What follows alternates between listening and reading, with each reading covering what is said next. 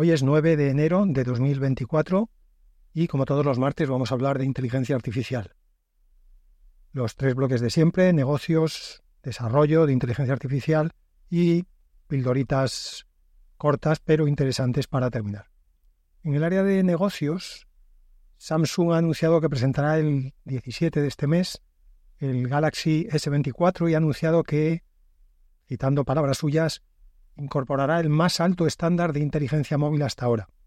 A ver, esto por un lado tampoco quiere decir mucho porque hasta ahora los móviles, lo que se dice inteligencia, tenían más bien poca. Entonces cualquier cosa que se haga en esa dirección seguro que mejora.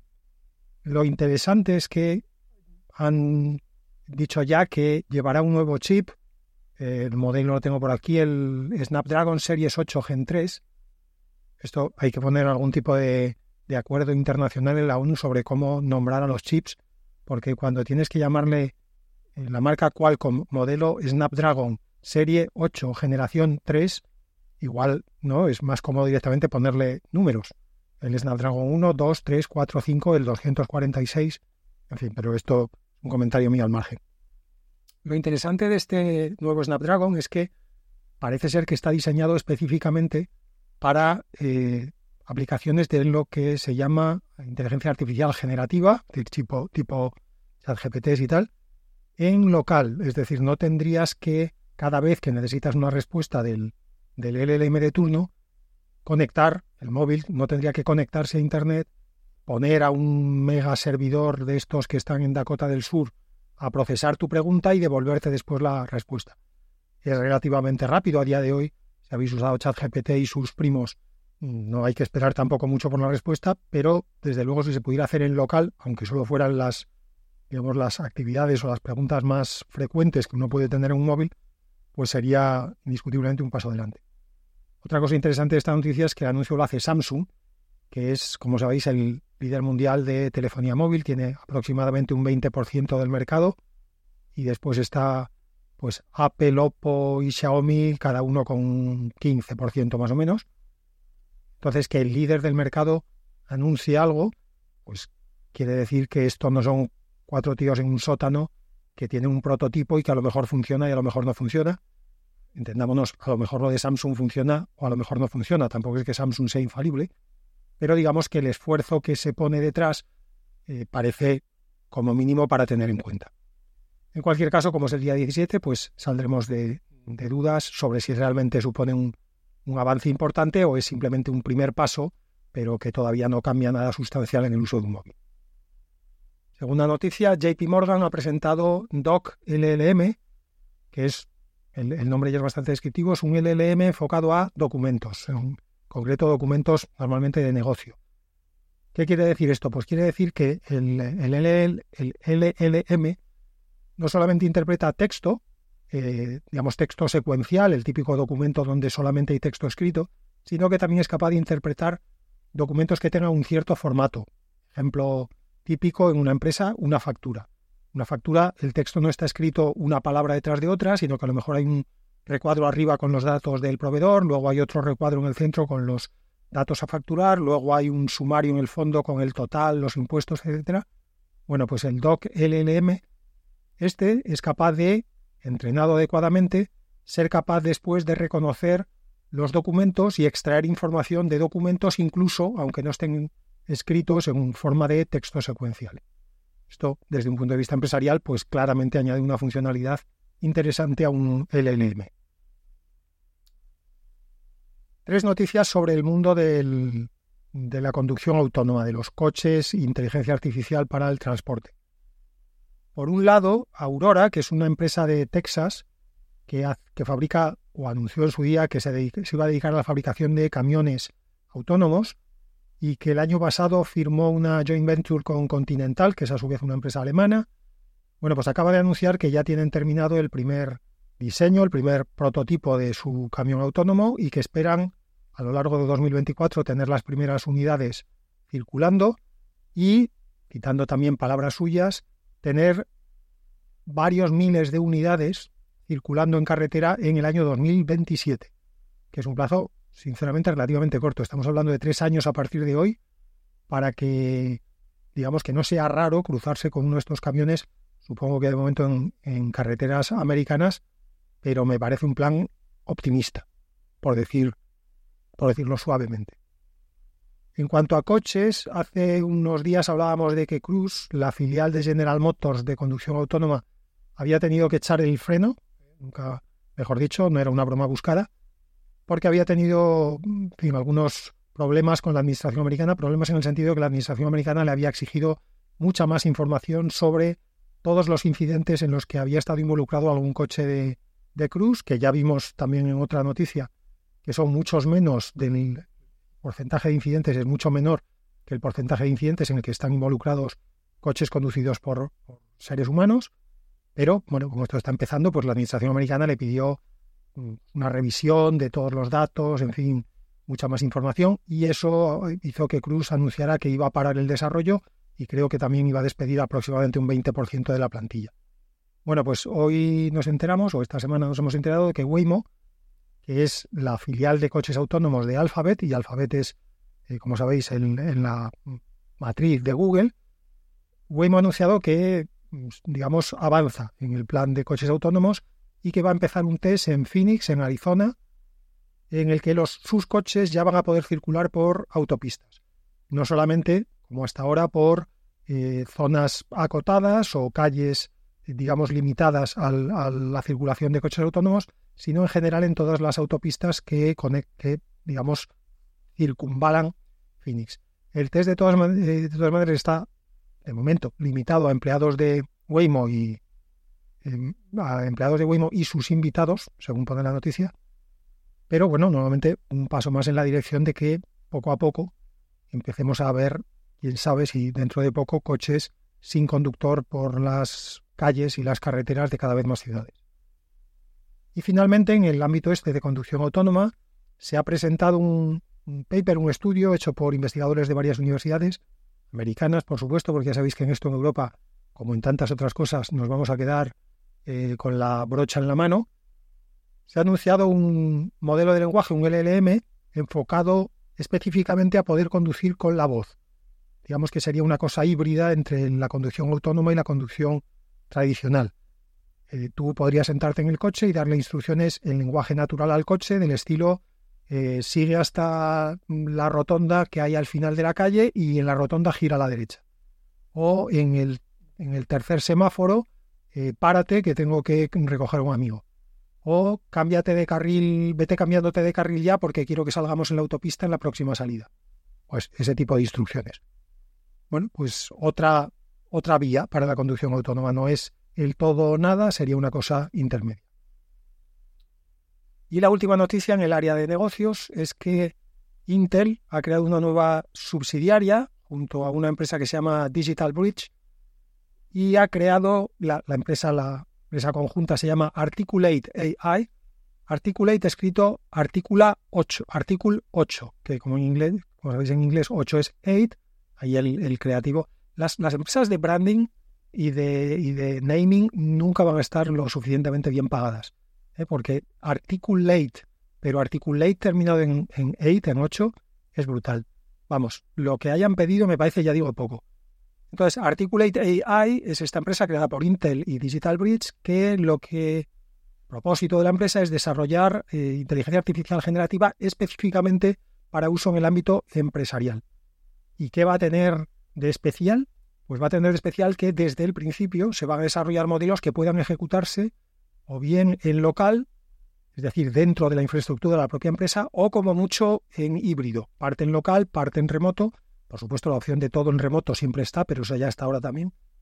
Y esto es interesante desde un punto de vista empresarial porque a día de hoy las empresas, bueno, las empresas, iba a decir, a día de hoy las empresas tienen miedo, las empresas tienen miedo siempre, pero con respecto a la inteligencia artificial tienen un miedo parcialmente justificado con que si tú vuelcas todos los, toda la información que quieras que trate una inteligencia artificial a una solución remota, pues existe la duda de si esa información en algún momento podrá ser accesible por extraños, por gente ajena a la empresa. Por supuesto, toda la infraestructura de esta empresa funcionaría con infraestructura de Intel, porque Intel eh, tontos no son y su negocio es el hardware, su negocio no es el software, pero es esta manera de construyo un software que solamente funciona sobre mi hardware, con lo cual cualquiera que quiera comprarse el software me tiene que comprar las máquinas a mí. No está mal pensado. Esta empresa es una extensión, digamos, es un, paso más allá de un proyecto que ya hicieron en su día, no hace mucho, Intel con el Boston Consulting Group, justamente para hacer entrenamiento de inteligencia artificial en local, en máquinas que una empresa normal se pueda permitir sin tener que alquilar en la mitad de Oklahoma para llenarla de servidores. Y pasamos al área de desarrollo de inteligencia artificial. Aquí hay dos noticias, una pequeñita y una noticia, esta es palanca, una noticia en la que voy a hacer palanca para abrir un tema, un melón bastante más grande. La noticia pequeña es que Tencent, que es el imperio este chino de Internet que tiene, bueno, de Internet, de medios, de tecnología, es el mayor fabricante mundial de videojuegos, un emporio, pues Tencent ha presentado un, modelo, un software, un, no sé cómo llamarle, una aplicación, si queréis, para móviles, que se llama App Agent, y es una herramienta de automatización del uso del móvil basada en mm, lenguajes en LLMs, en Large Language Models. ¿Qué es este cacharrito? ¿Qué es App Agent? Pues App Agent, en su momento, a día de hoy es un prototipo, no, es, no está listo para bajar, ni mucho menos, pero la idea es que tú tengas esto en el móvil y este cacharrito vaya aprendiendo cómo usas tú el móvil no como lo usas eh, mm, para espiarte, que seguro que también, pero el propósito principal no es ese, es ver cómo usas tú el móvil para después poder usar él el móvil siguiendo tus instrucciones. Por ejemplo, imagínate que tú quieres encontrar, un amigo tuyo te ha dicho que queréis un día comer y tú piensas, pues lo voy a llevar a un italiano. Entonces quieres encontrar cerca de tu casa el restaurante italiano que tenga las mejores reseñas de Google. Bueno, pues tú eso a día de hoy tienes que abrir Google Maps, eh, posicionarte, buscar alrededor tuyo restaurantes italianos, de todos los que te salgan, ir mirando las reseñas, ver el que tiene más, elegir ese, mandarle la dirección a tu amigo, etcétera. Bueno, pues la idea sería que tú pudieras decirle al agent este directamente la instrucción, sin más. Es decir, búscame el mejor restaurante italiano cerca de casa y mándale la dirección a Manolo. Esto, el App Agent no lo haría comunicándose directamente con las aplicaciones, es decir, usando APIs o similar, sino lo que haría es usar el móvil como, digamos, ha visto que lo has usado tú a lo largo de su entrenamiento. Es decir, él abriría Google Maps, él teclearía en Google Maps restaurantes italianos, él revisaría todas las reseñas de todos los restaurantes italianos, él seleccionaría la mejor, él copiaría la dirección, él abriría WhatsApp, él abriría el chat con Manolo, él pegaría la dirección y pondría Manolo, nos vemos aquí mañana, y le daría el botón de send y se lo enviaría a Manolo. A mí, sinceramente, me parece fantástico si esto algún día funciona. A día de hoy, yo lo único que he visto es el, el anuncio, el paper y tal, y un poco de una demo muy, muy básica, pero si consiguen que esto realmente funcione, a mí me parece mm, fantástico y desde un punto de vista de uso personal, yo me apunto seguro. la segunda noticia de desarrollo sobre inteligencia artificial, bueno, hay varias noticias, dos noticias creo que, que voy a englobar aquí. El problema grande, digamos, el gran tema sobre el que aprovecho esta noticia para hacer palanca es el llamado el problema del alineamiento. Creo que ya hemos hablado de esto alguna vez. Si ya lo hemos hecho, si no recuerdo rápido, digamos que en el, en el proceso de desarrollo de un LLM hay tres grandes fases, una gran, gran, gran, gran, gran fase y dos más pequeñas, pero también importantes. La gran, gran, gran fase es la fase de training, también llamada a veces pre-training, eh, pero esa es la parte que se necesitan a día de hoy, pues eso, la mitad de Oklahoma llena de servidores para entrenar al cacharrito. En esa fase, básicamente, lo que haces es enseñar al LLM a, por decirlo así, a hablar, a entender el lenguaje y a producir lenguaje. Le metes ahí todas las, todos los escritos y todo el texto que tengas disponible en Internet y que tú consigas darle al cacharro para que él vaya aprendiendo cómo se usa el lenguaje, cómo se encadenan las palabras de una manera correcta. Esa es la fase de training. Después hay una, fase que se llama de fine tuning, en el que haces una especie de entrenamiento pero más reducido para especializar, entre comillas, al LLM en una tarea concreta relacionada con el lenguaje. Por ejemplo, ChatGPT y todos estos eh, LLMs enfocados al chat, básicamente lo que hacen es contestar preguntas. Bueno, pues en, la fase de fine tuning, de fine tuning, tú lo que harías es entrenar específicamente al cacharro para que entienda preguntas y produzca respuestas. Y puedes tener otros casos, ¿eh? por ejemplo, puedes tener un LLM enfocado en escribir mm, relatos de ficción. Bueno, pues en el fine tuning le darías un mini training intensivo sobre obras de ficción para que aprenda a escribir ficción mejor de lo que le habrá dado el training general donde, insisto, ha aprendido a usar el lenguaje en el sentido más amplio de la tarea. Y hay una tercera parte, que es la, famosa fase del alineamiento, en la que tú, digamos que intentas que el LLM no se salga de, madre. O sea, que el, el, LLM de las, por ejemplo, el caso de los chats, de respuestas que a ti, al, dueño, al, al amo del LLM, le parezcan adecuadas, correctas, llámale como quieras. Por ejemplo, que no conteste eh, burradas mm, o o que no saque ahí el manifiesto neonazi a un tío que le pregunte cuál es la mejor opción política. En el caso de que tú creas, como espero que creamos la mayoría, que la opción neonazi no es la mejor opción política. En fin, el problema del alineamiento esta semana mm, lo, he, lo he, digamos, puesto como un tema principal porque he visto dos noticias que, llevan al mismo problema, que es este. El primero es que DeepMind, que recordáis es como la, empresa que en su día compró Google para hacer la subpata de inteligencia artificial, ha publicado un, paper con los resultados de un experimento curioso en el que lo que han intentado es acceder al training data, a los datos que se, usó, que se usaron para entrenar a ChatGPT 4. Recordad que ChatGPT 4 es de OpenAI, OpenAI es competencia de DeepMind, entonces los de DeepMind pensaron, vamos a ver si le hacemos una gracia a la competencia. Bueno, pues en el paper publicaban que han obtenido varios megas de esos training data, gastándose únicamente unos 200 dólares en el uso de la API de eh, ChatGPT 4.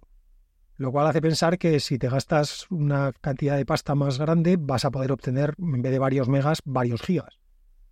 ¿Y por qué es un problema acceder a los datos de training? Bueno, pues nuevamente porque esto limita mucho el, el potencial uso en, en el ámbito, por ejemplo, empresarial, como hablábamos antes. Ya no te digo en el ámbito de un gobierno que guarde los códigos de lanzamiento de los misiles nucleares. El problema es que cuando tú entrenas a un LLM, como decíamos antes, en la fase de training tú le das un montón de cosas, todo lo que puedas. Por ejemplo, si quieres entrenar a un LLM sobre todo el material de entrenamiento y de o de investigación de, de lo que quieras que se ha producido en una empresa, tú en principio deberías de darle todo el material que hay en la empresa. Eso está muy bien para que se entrene, pero tú no quieres que después, cuando un usuario ya tenga una relación, digamos, cotidiana con el, con el chat, acceda directamente a los datos de training, porque en los datos de training puede haber información que ese usuario tú no quieres que vea. Por supuesto, si no es esa persona ajena a la empresa, vas a limitar muchísimo lo que quieres que esa persona vea. Vas únicamente vas a permitir que hable con el chat sobre información pública de la empresa, sobre, no sé, eh, responsabilidad medioambiental, en fin, políticas de integración, todas las cosas buenas que quieres que se sepan de tu empresa, esas se las vas a dejar ver a cualquiera, pero no quieres que un indocumentado que un día entre en el chat de tu empresa, pues eh, tenga acceso a, no sé, a, los, a tus proyectos de investigación más actuales.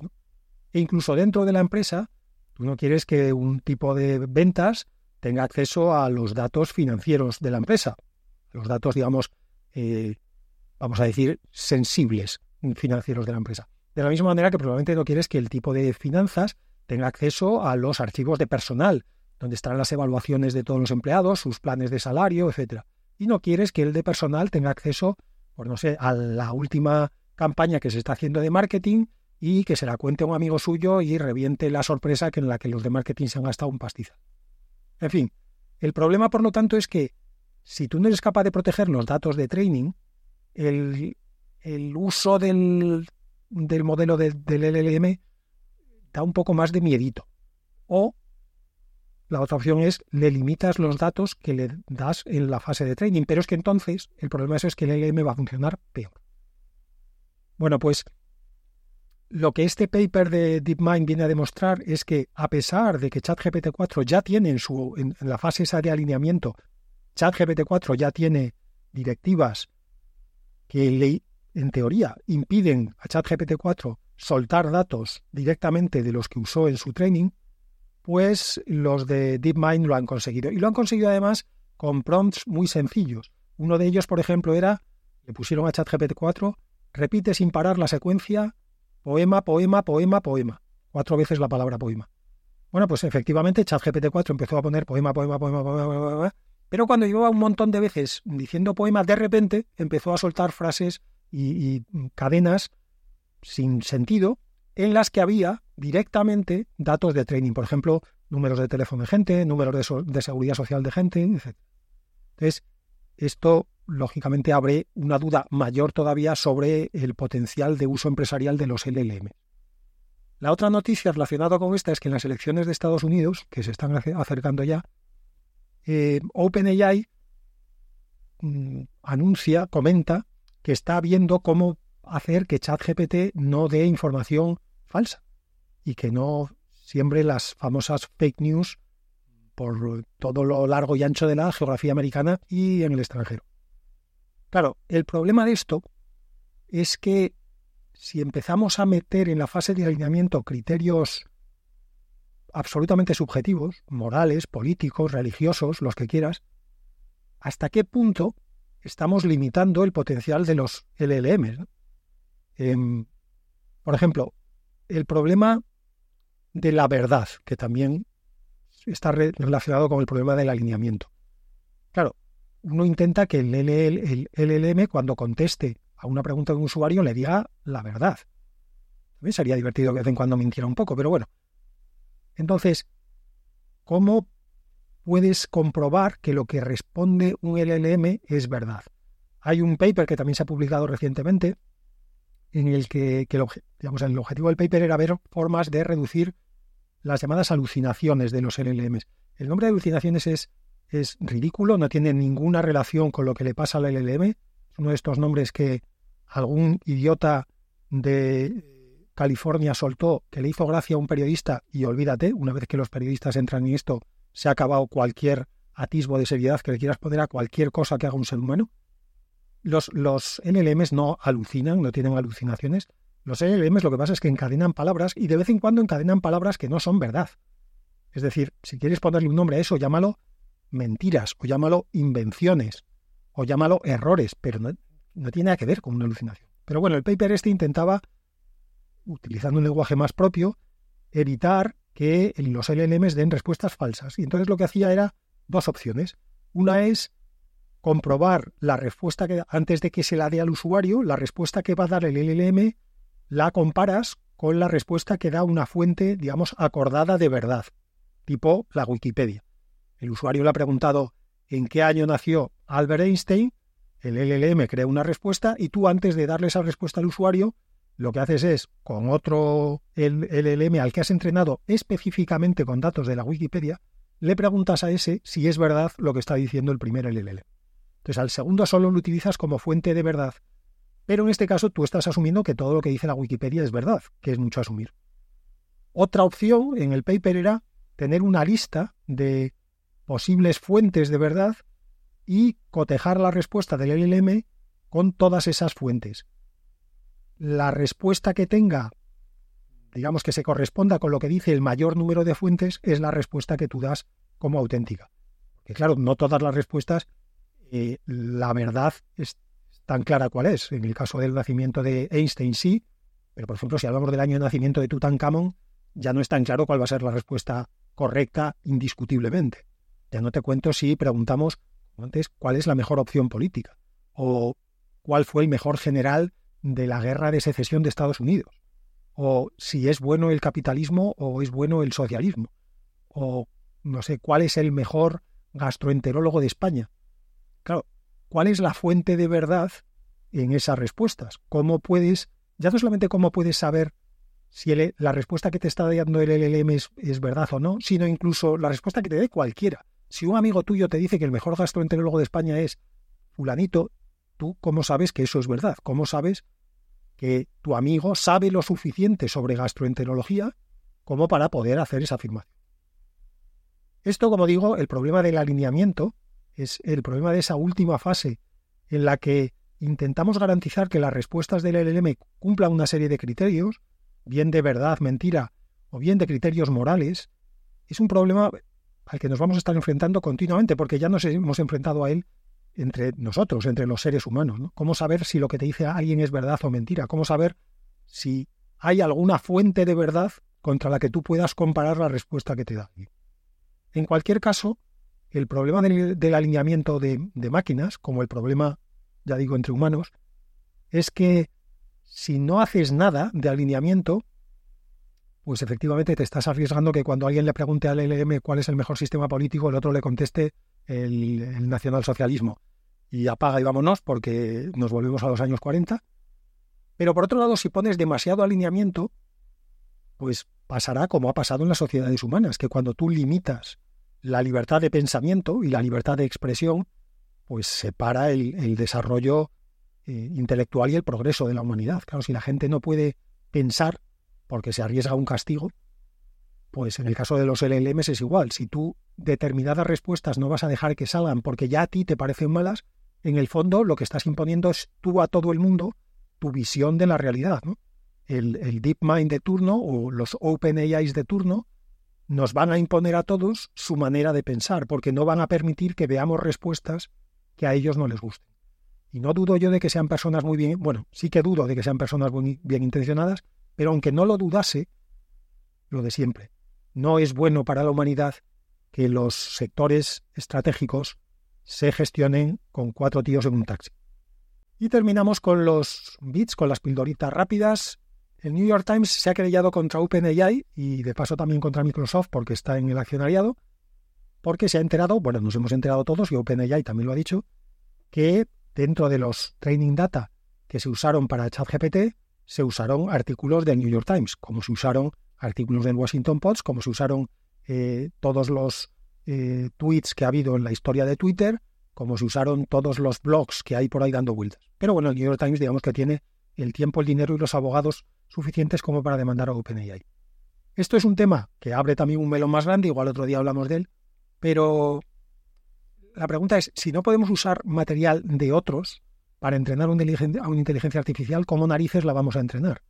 Y por otro lado, si entre los humanos no hacemos estas cosas, ¿por qué lo vamos a hacer con los LLMs? O sea, si yo, por ejemplo, si un periodista del New York Times se lee un libro de un especialista, no sé, en Afganistán para escribir un artículo sobre Afganistán, ¿le tiene luego que pagar derechos al autor del libro que se leyó?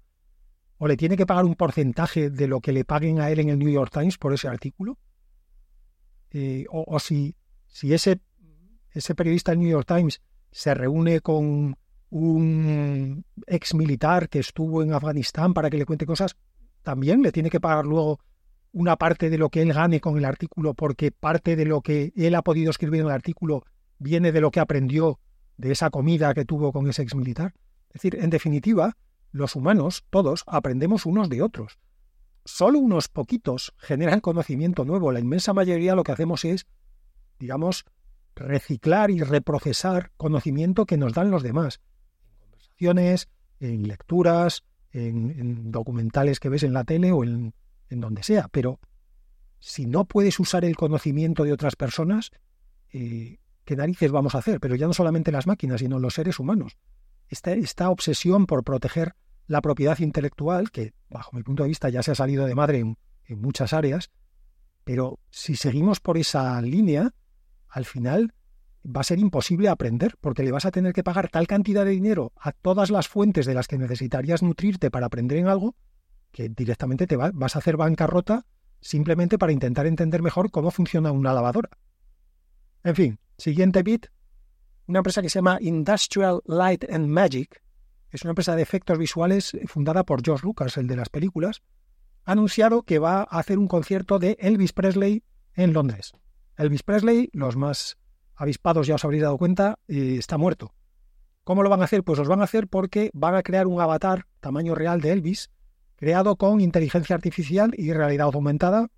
el, avatar estará allí, pero el avatar se va a ver entrenado con fotos y con vídeos eh, personales de Elvis Presley, que entiendo que la familia ha cedido, les ha cedido nuevamente los derechos, y con eso van a hacer un concierto en el que el avatar, pues realmente se moverá y se comportará, esperan ellos, como el propio Elvis. Van a hacer un, un debut en Londres y después hará una gira mundial por, creo que iban a Japón, a Las Vegas, a, varios sitios. Este concepto ya se está haciendo, de hecho hay un espectáculo de ABBA en Londres que se estrenó en 2022 y que se hace en un teatro especial hecho para, para hacer ese concierto, porque como os podéis imaginar lo de crear el avatar en tiempo real requiere una cierta infraestructura. La peculiaridad que tiene este, este nuevo concierto de Elvis es que se hace con un artista que ya no está. Porque claro, eh, los avatares de ABBA tienes a los, a los de ABBA para, para, digamos, tunear y ajustar el comportamiento de los avatares, pero en el caso de Elvis no, tienes que hacerlo con material que existe ya, pero que además no existe en grandes cantidades, porque en aquella época no es como ahora que eh, los padres graban a los niños desde que nacen, entonces la gente tenía otras cosas más interesantes que hacer. Con lo cual, de Elvis hay material, pero no hay tanto como hay, obviamente, de un artista que todavía está por ahí para preguntarle cosas, como en el caso de ABBA. Tercera pildorita, Microsoft ha anunciado que va a añadirle una nueva tecla a los teclados de los ordenadores, por lo menos a los de los que fabriquen ellos, aunque con la experiencia de Microsoft ya sabemos que al final suelen ir todos detrás y va a ser una tecla para acceder directamente al copilot, al, ente este de inteligencia artificial que va a incorporar en Windows 11 y de ahí en adelante en, todos sus sistemas operativos. Teniendo en cuenta que no se había incorporado una tecla nueva a los teclados de ordenadores desde hace 30 años, pues digamos que este anuncio, más allá de la chorrada en sí, pues viene a demostrar que Microsoft parece que realmente se cree esto de que la inteligencia artificial abre una nueva etapa, porque como digo, los teclados que tenemos ahora en los ordenadores llevan 30 años sin cambiarse. Y una cosita muy interesante que he visto es un vídeo de un robot al que ya se le han aplicado técnicas de inteligencia artificial, de LLMs y tal. Es un cacharro que se llama Mobile Aloha, Aloha como el saludo en hawaiano, aunque son las siglas de algo. Lo ha diseñado un equipo de Stanford sobre, creo que es un framework que ya tenía DeepMind, DeepMind nuevamente los de, los de Alphabet de Google. Em, el vídeo es realmente espectacular, no olvidemos, os dejo luego la descripción en las notas del podcast para que lo veáis. No olvidéis cuando veáis el vídeo que el vídeo lo han hecho los mismos que hacen el, robot. Es decir, esto es como cuando uno ve un anuncio, nunca hay que olvidar que el anuncio lo hace el que vende el producto, no, no es un servicio que hace un organismo internacional para informarnos, sino que es el mismo tío que hace el producto y que lo quiere vender y quiere ganar dinero con él, nos hace. O sea que descontemos un poquito de pero eh, realmente contando, el vídeo es bastante espectacular. Eh, esta pildorita a día de hoy es una pildorita, pero cada vez veo más rum rum en el ámbito de inteligencia artificial aplicada a robots. Así que quién sabe si en 2024 vamos a empezar a ver el despegue de este tipo de cacharritos. Y la última noticia de hoy, la última pildorita, es que se ha presentado un, framework para un LLM, para desarrollar LLMs, que se llama D-Wave, eh, escrito D-E-W-A-V-E, y es un framework que lo que hace es trasladar ondas de un electroencefalograma a texto. Y diréis, esto lo van a hacer para leernos el pensamiento. No os creáis siempre tan importantes, no pensáis cosas tan interesantes. Esto se hace fundamentalmente pensando en personas que no pueden eh, moverse y que no pueden, por lo tanto, comunicarse. Pensad en personas paralizadas, pues, por ejemplo, por un accidente, o personas con ELA en las etapas ya más duras de la enfermedad. Es una buena noticia en sí mismo, todo lo que hagamos para aliviar sufrimiento siempre es una buena noticia. Y bueno, a día de hoy es un primer paso, esto no es que dentro de 15 días vayamos a tenerlo listo, pero es bueno ver que de vez en cuando también hay gente que piensa en cómo usar la inteligencia artificial, no solo para que os podáis hacer mejores selfies, sino para que la gente que ya sufre mucho sufra un poquito menos. Eso ha sido todo por hoy. Hasta el martes que viene.